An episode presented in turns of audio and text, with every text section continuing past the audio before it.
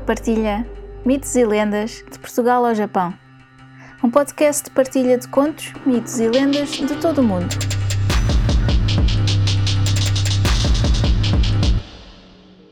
Uma nota antes de começar. Todos os contos, mitos ou lendas têm versões ou variações. Esta versão que vou contar é só uma das muitas que foram passadas de geração em geração. Pode não ser a versão que conhecem, mas espero que gostem. Eu sou a Luna Quirres e sejam muito bem-vindos ao Luna Partilha Mitos e Lendas de Portugal ao Japão. Vamos então para o último episódio da subsérie dedicada a lobisomens desta série de lendas portuguesas. A última lenda do livro Portugal Lendário de José Vial Motinho vem de Vila Franca do Campo, na ilha de São Miguel. Primeiro dos treze é lobisomem.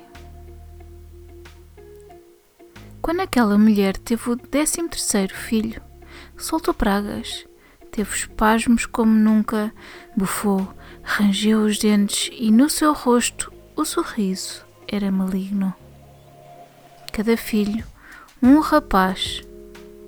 Valério, o mais velho, baixou a cabeça, preparou um saco com algo de seu e saiu de casa a caminho do bosque. Desde que começara a pensar, sabia que algo trágico lhe estava reservado e agora tinha a certeza do que era. Pois sabia ele, sabiam os pais e os vizinhos tinha uma saída àquele correr de anos de tristeza. A mulher que tivesse filhos em número de treze, o mais velho, seria lobisomem. O pai de Valério, ferreiro, fechou-se num mutismo carregado de suspiros. Toda a gente tinha pena, é verdade. Mas a partir daquela noite havia coisas nas portas, corridas e cavalgadas.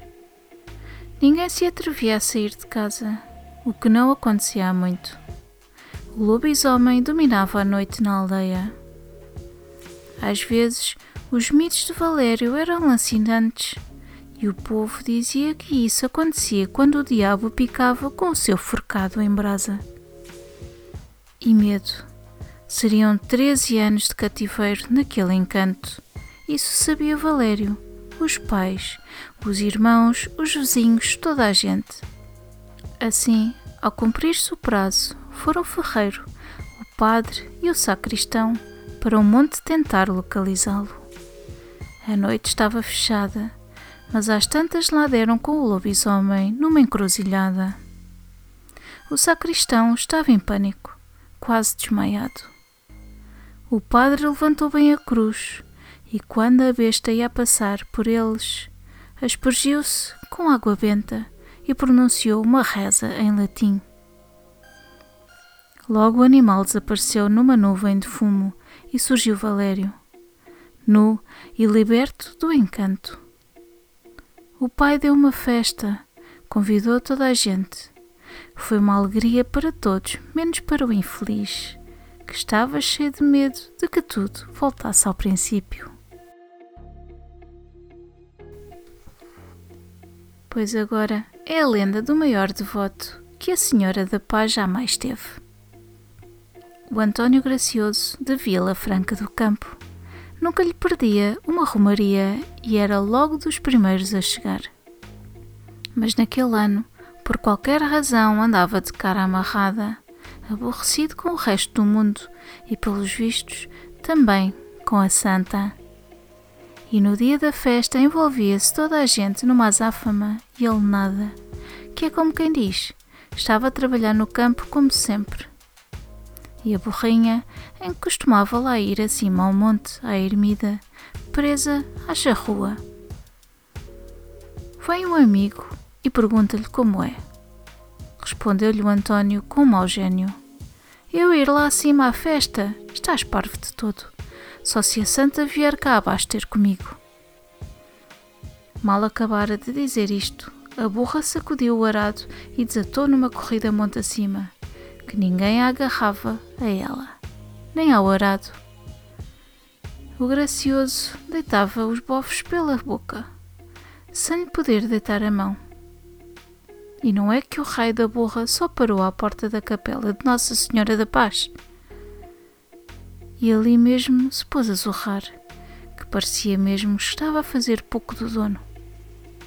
E António Gracioso, que lhe vinha no encalço, esfalfado, caiu logo ali de joelhos, dizendo: Oh, minha senhora, perdoai-me a falta de respeito pelo mal disposto que eu estava. Nunca mais faltarei, prometo.